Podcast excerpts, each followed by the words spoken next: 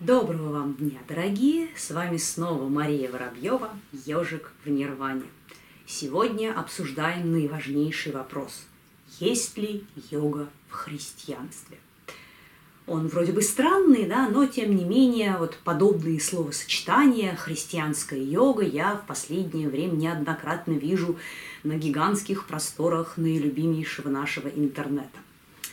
И э, на самом деле вот такие вещи, да, как христианская йога, иудейская йога, исламская и прочее, они не случайно возникают.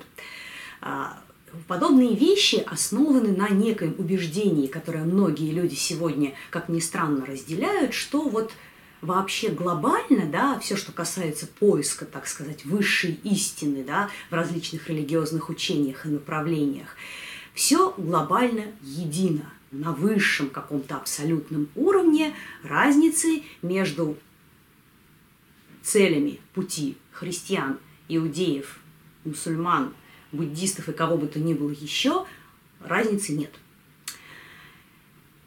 и из этого следует, в общем, логичный вывод, что все великие учителя, достигшие полной, так сказать, реализации в рамках той или иной традиции, там что-то увидели, поняли и осознали одно.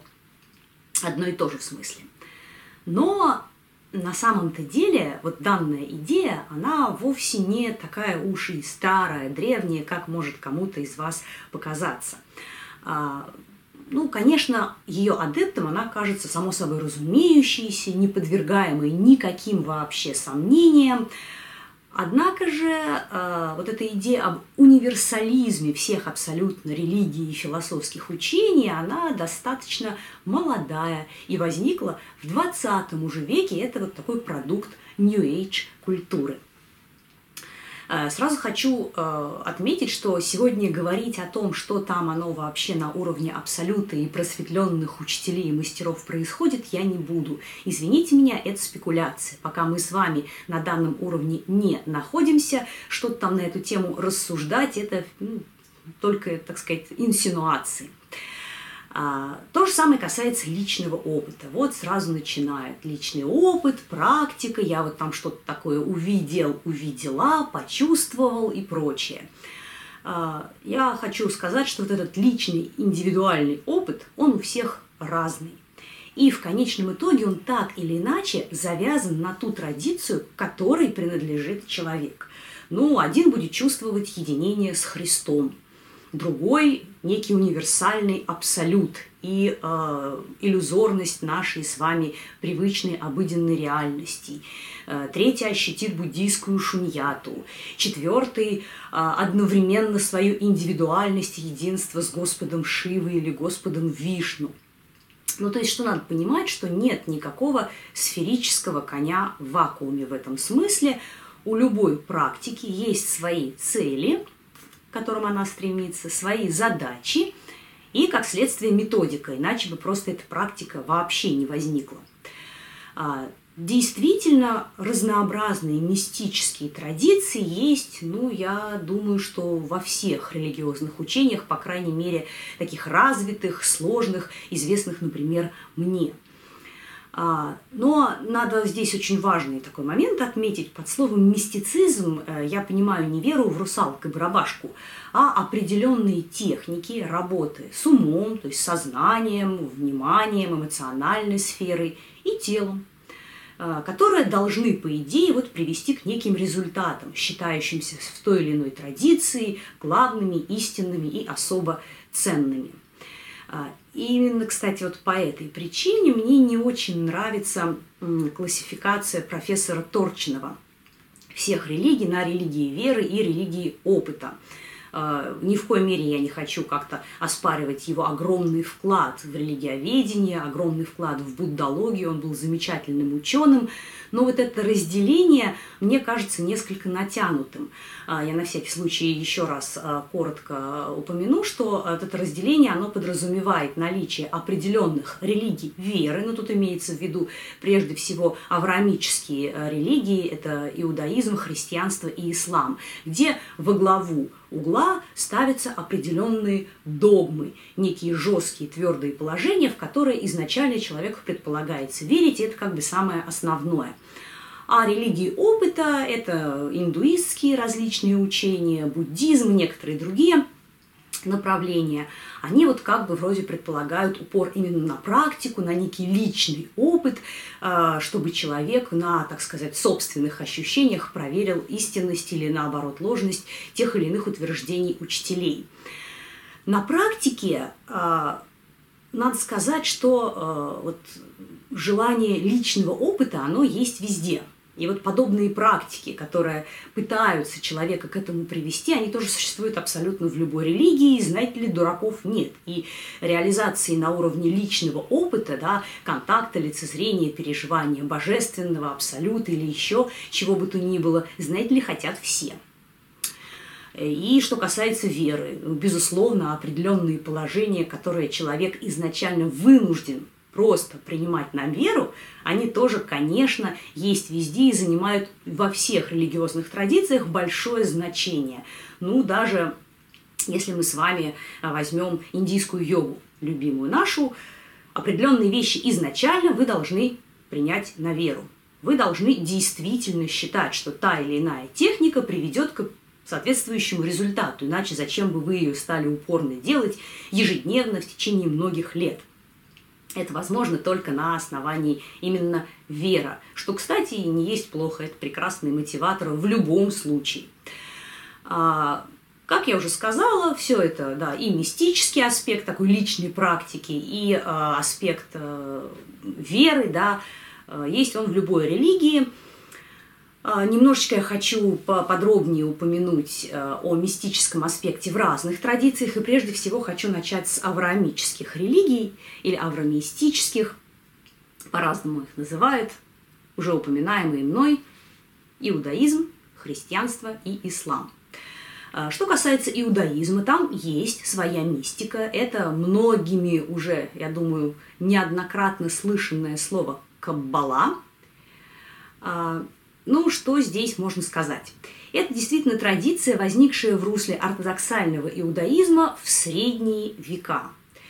А, и а, она, в общем, ничего совсем, вот никаких точек пересечения особых не имеет с какими-то современными New Age направлениями, тем, например, э, чем занимается Мадонна, она вот говорит, что она вот э, каббалой увлекается. Но, конечно, это к традиционному мистическому направлению иудаизма отношения не имеет – Мало того, что для этого надо быть иудеем по вероисповеданию, еще и мужчиной. А участие женщин а, в данном случае никак вообще не предусматривалось. А, и на самом деле об этой замечательной, интереснейшей традиции я сделаю в свое время отдельный выпуск, как и о мистических течениях в других религиях, например, в христианстве. Тут все, конечно, очень интересно. А, еще а, со времен а, новозаветных Евангелий, например, Евангелия от Иоанна, понятно становится, что были какие-то мистические направления уже в раннем христианстве. И, в частности, многие исследователи считают, что вот Евангелие от Иоанна, оно несет след вот этой раннехристианской мистики, там и достаточно много содержится – очень интересные а, мистические элементы а, и описания содержатся в различной ранней христианской апокрифической литературе, например, Евангелие от Фомы. Что же касается дальнейшего развития мистики в христианстве, тут, конечно, опять нужно будет разделять Запад и Восток извините, да. А, вот в западном а, христианстве, конечно, а, мистицизм был развит и очень сильно в Италии, Испании, очень здорово в Германии. Тут, тут достаточно, кстати, вспомнить ту самую молитву божественного чтения. Это очень важная практика у монахов Бенедиктинского ордена, которую в свое время, в XI веке, подробно описал монах Гуго, и он же, об этом я говорила в одном из предыдущих выпусков, в этом описании по отношению к одному из компонентов вот этого божественного чтения употребил прекраснейший термин латинский «медитацию». Медитация – термин изначально христианский. Немножко подробнее. Общем, практика божественного чтения, э, ее практиковали монахи, как я уже сказала, бенедиктинцы, и состояла она из четырех таких важных составных частей. Первая часть непосредственно, ну, чтение, да, когда мы читаем какой-то отрывок библейский несколько раз, очень тихо, медленно и вдумчиво. При этом важен не только и не столько текст сам по себе, сколько необходимо прочувствовать вот каждую часть читаемого, э, ее суть. Нужно стремиться услышать божественный голос в тишине. Э, вот у каждой этой фразы, которая имеет какое-то значение, понятно, для читающего.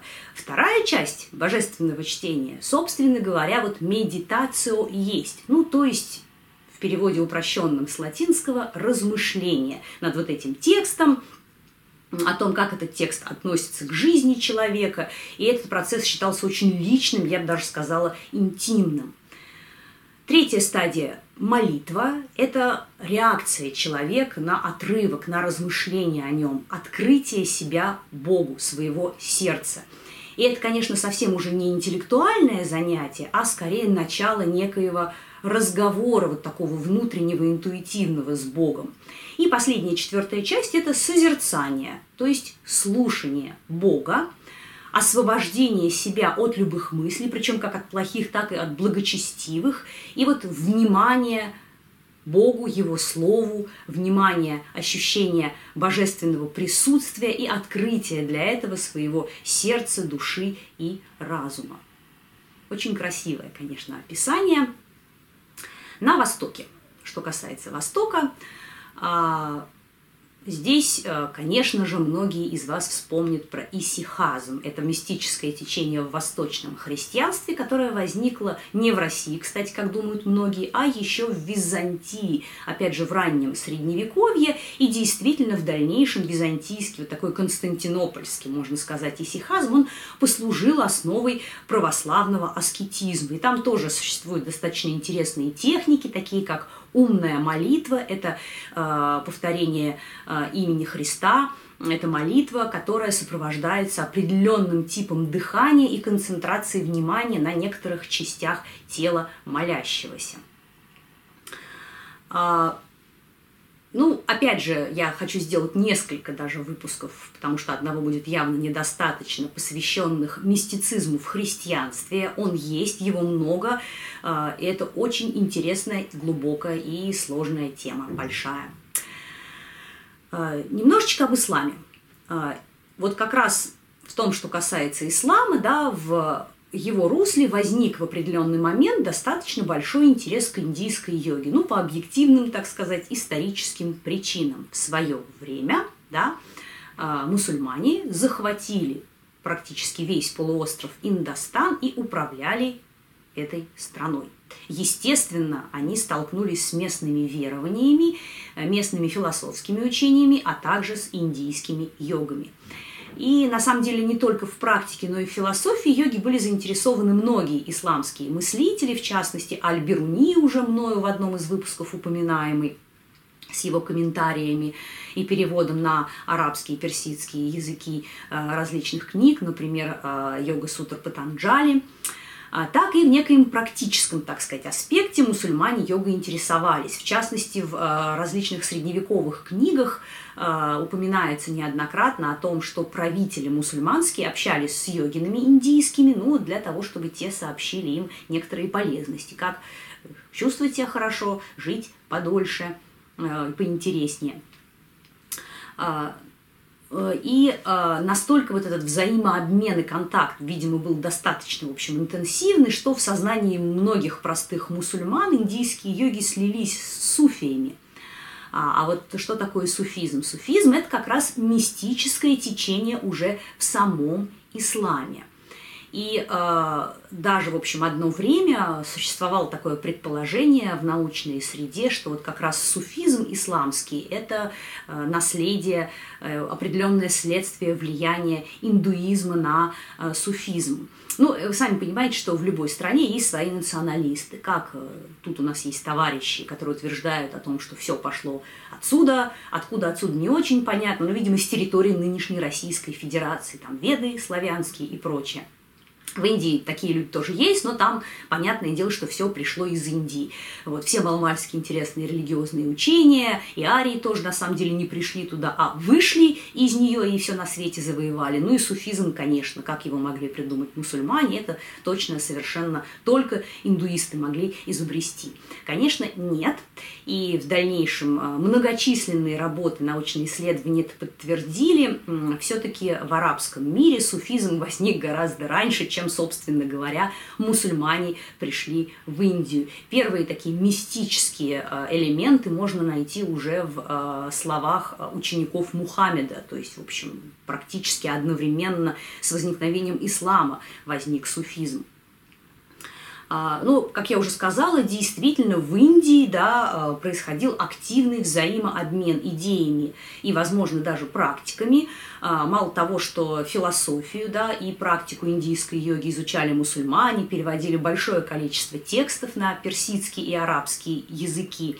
И сами, собственно, местное это население, да, а, практиковавшее йогу, они многие отказывались от ритуальной чистоты и, в общем, тоже свободно общались, дискутировались и обменивались идеями с суфиями.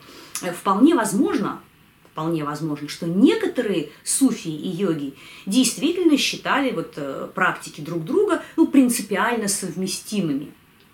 Но никто из них никогда не утверждал, что у них единый источник и цель. Вот такого, простите, не было.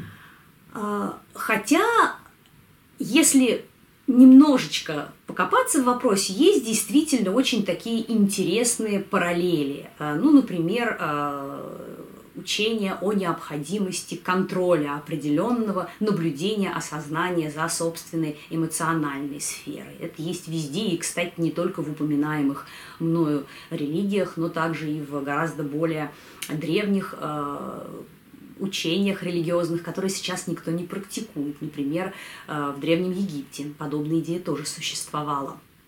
Очень интересно, что в мистических э, традициях всегда был достаточно силен женский, так сказать, компонент. Женщины были, и женщины были, э, ну, за исключением Камбалы, пожалуй, да, суфи и женщин было достаточно много, индийскую йогу тоже женщины практиковали. Э, ну, собственно говоря, давайте перейдем непосредственно вот уже к индуизму, да, и к индийской йоге. Йога – это отдельный корпус, элемент духовной и физической практики. А, надо сказать, что в Индии есть йогические традиционные линии парампоры, которые непосредственно с разными направлениями индуизма не связаны. Ну, грубо говоря, для того, чтобы получить там посвящение, практиковать, да, не обязательно быть индуистом. А, но, конечно же, с основными положениями индуизма йога связана. Это то растение, те растения, точнее, которые произрастают на одной почве. И, безусловно, они разделяют общую систему понятий, мировоззрения, ценностей. Недаром все они причисляются к санатана дхарме, вечному знанию, вечной истине. А, но надо сказать, что и в разных направлениях индуизма тоже есть определенные элементы йоги, и вот эти элементы, они не одинаковые сама практика, да, корпус практик даже в русле индуизма, в русле индийской йоги, он различается. Различаются сами техники, их последовательность и, самое главное, цели, к которым идет практикующий. А цели, они различны, различны в зависимости от того, ну, собственно говоря, к какой традиции, например, принадлежит человек. Вайшнавизм или шайвизм, ну, то есть шиваизм.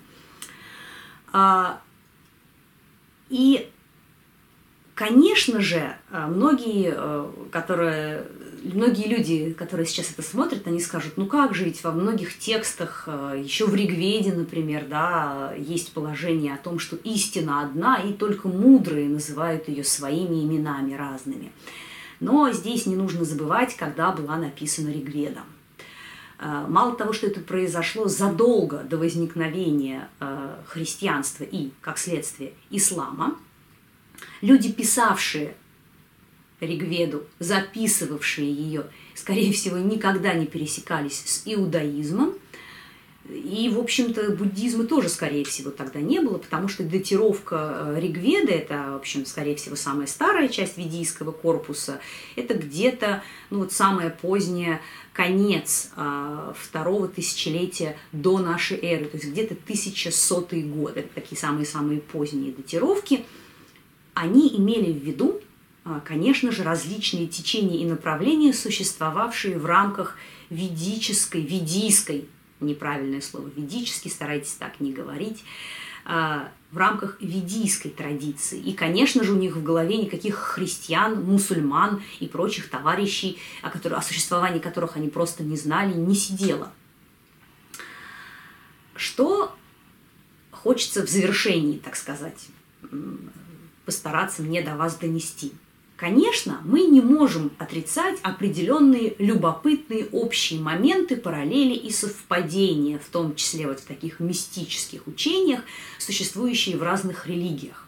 Но, во-первых, важно не концентрироваться исключительно на них. Потому что очень часто люди, особенно плохо знакомые с той или иной традицией, но считающие, что все едино, они как-то бегло вот ухватят что-то сверху, какой-то термин или понятие, слепят их с другими тоже так знакомыми более или менее, ну и вот считают, что одно и то же. Ну, например, какая разница, вот есть единый бог да, в э, исламе или высший абсолют в э, некоторых направлениях индуизма. И, в общем, без разницы, что суть э, понятия, она совершенно разная в этих двух случаях, да и все это, извините меня, просто перевод с иностранных других языков, это, в общем, как-то обычно людей в данном случае не волнует, а зря. Разница есть, и она огромная. А, плюс, конечно же, среди великих учителей любой традиции и религии были как люди весьма терпимые, веротерпимые, я имею в виду, и космополитичные, ну так и очень жесткие традиционалисты, осуждающие порой весьма сурово всех инакомыслящих. Э, как я уже говорила в начале, рассказывать о том, как оно в высшей реальности, ну, как минимум странно. А вот на уровне традиций конкретных отдельных, философии, целей, системы ценностей, понятийной, такую. А, это все создает путаницу. А, конечно, разговоры это замечательно и прекрасно, а духовном-то особенно, но э, в реальности для хорошего постижения хотя бы одной традиции, причем не только ее истории и философии, но также и практики, уходит огромное количество времени, без преувеличения вся жизнь. И соединять много традиций и учений в какую-то такую удобно, плохо перевариваемую э, еду, ну, это как минимум э, неразумно, тем более, что зачастую в этих традициях есть противоречия трудноустранимые, если возможно их убрать вообще. Это, конечно, не отменяет возможности изучения, хорошего знания, уважения других традиций и культур. Тут как бы я с этим не спорю. Когда все едино, как бы, да, то у человека не возникает попытки разобраться в конкретике, глубже погрузиться в ту или иную традицию, ее особенности, историю, философию. А если нет по-настоящему глубокого понимания, тут уж, извините, нет и не может никак произрасти по-настоящему серьезное отношение. Это все, знаете, такие игры, что как бы тоже, в общем, и неплохо, но зачем себя обманывать. А, к тому же часто вот плохая осведомленность и дикие идеи по поводу чужих традиций, да иногда и своей собственной, создают э, неоднократно, это уже я наблюдала, о практиках того или иного учения и традиций, вот впечатление о них как о полубезумных таких шизоэзотериках, у сторонних людей. Это, в общем, ну, не так уж, чтобы уж и сильно важно, потому что так называемые скептики, они очень часто тоже по вопросу нами обсуждаемому не знают вообще ничего, но, тем не менее, мнения имеют, мифы транслируют, и какие-нибудь сторонники такие ортодоксальные докинисты, я имею в виду сторонники Ричарда Докинза, очень известного биолога, который прекрасный ученый, но в свое время он атеист, причем ну, такой воинствующий не в смысле агрессивности, а в смысле активного высказывания своей позиции. Он в свое время даже книгу на эту тему написал. А, в отличие от его книг по биологии, его книга о религиях, простите, плохая. И вот, но тем не менее, вот у него тоже есть свои адепты, фанаты, и, в общем, они зачастую так называемые да, сторонники науки э, ничем не отличаются от фанатичных верующих, потому что не желают слушать оппонента и плохо разбираются в а, обсуждаемом вопросе. Какие-то э, установки того человека, которого считают авторитетным, без какой-то критики принимают как вот священную истину. Но плохо что в данном смысле? В какой-то момент это может отвлечь вот от различных традиций людей, отпугнуть думающих, хорошо образованных. А, то есть удалить их от темы, которая могла бы быть им и полезна, и интересна. Чтобы традиция жила и развивалась, нужно много интересующихся и много серьезных интересующихся. А, тогда и процент настоящих практиков будет выше, и традиция не погибнет, а будет дальше жить и развиваться. Абсолютно любая. Краткий итог. Не нужно мешать мух с котлетами.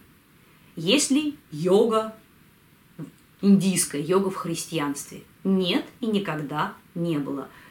В таких религиозных учениях, как христианство, ислам и иудаизм, есть свои мистические традиции, они отличаются от индийской йоги. Это ни разу вот совсем не одно и то же. Индийская йога – практика, возникшая в русле традиции санатана дхармы, индуизма.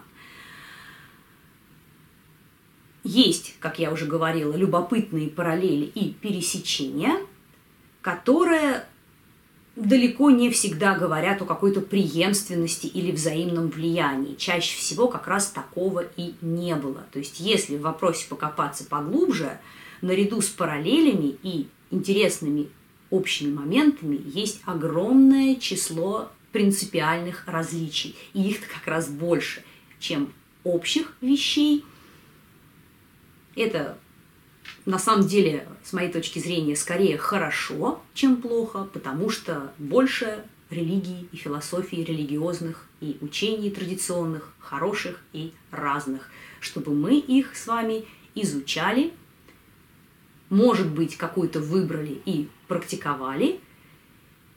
Это делает мир более интересным и менее простым и примитивным, чем кажется некоторым людям на вот такой ноте оптимистичной я бы хотела сегодняшний выпуск закончить. Напоминаю, что вы можете всегда задавать вопросы в комментариях. Подписывайтесь на нас в наших социальных сетях, а также у нас есть страничка на Патреоне. Все ссылки в описании. С вами был Ежик в Мария Воробьева. До следующей встречи. Всего вам доброго.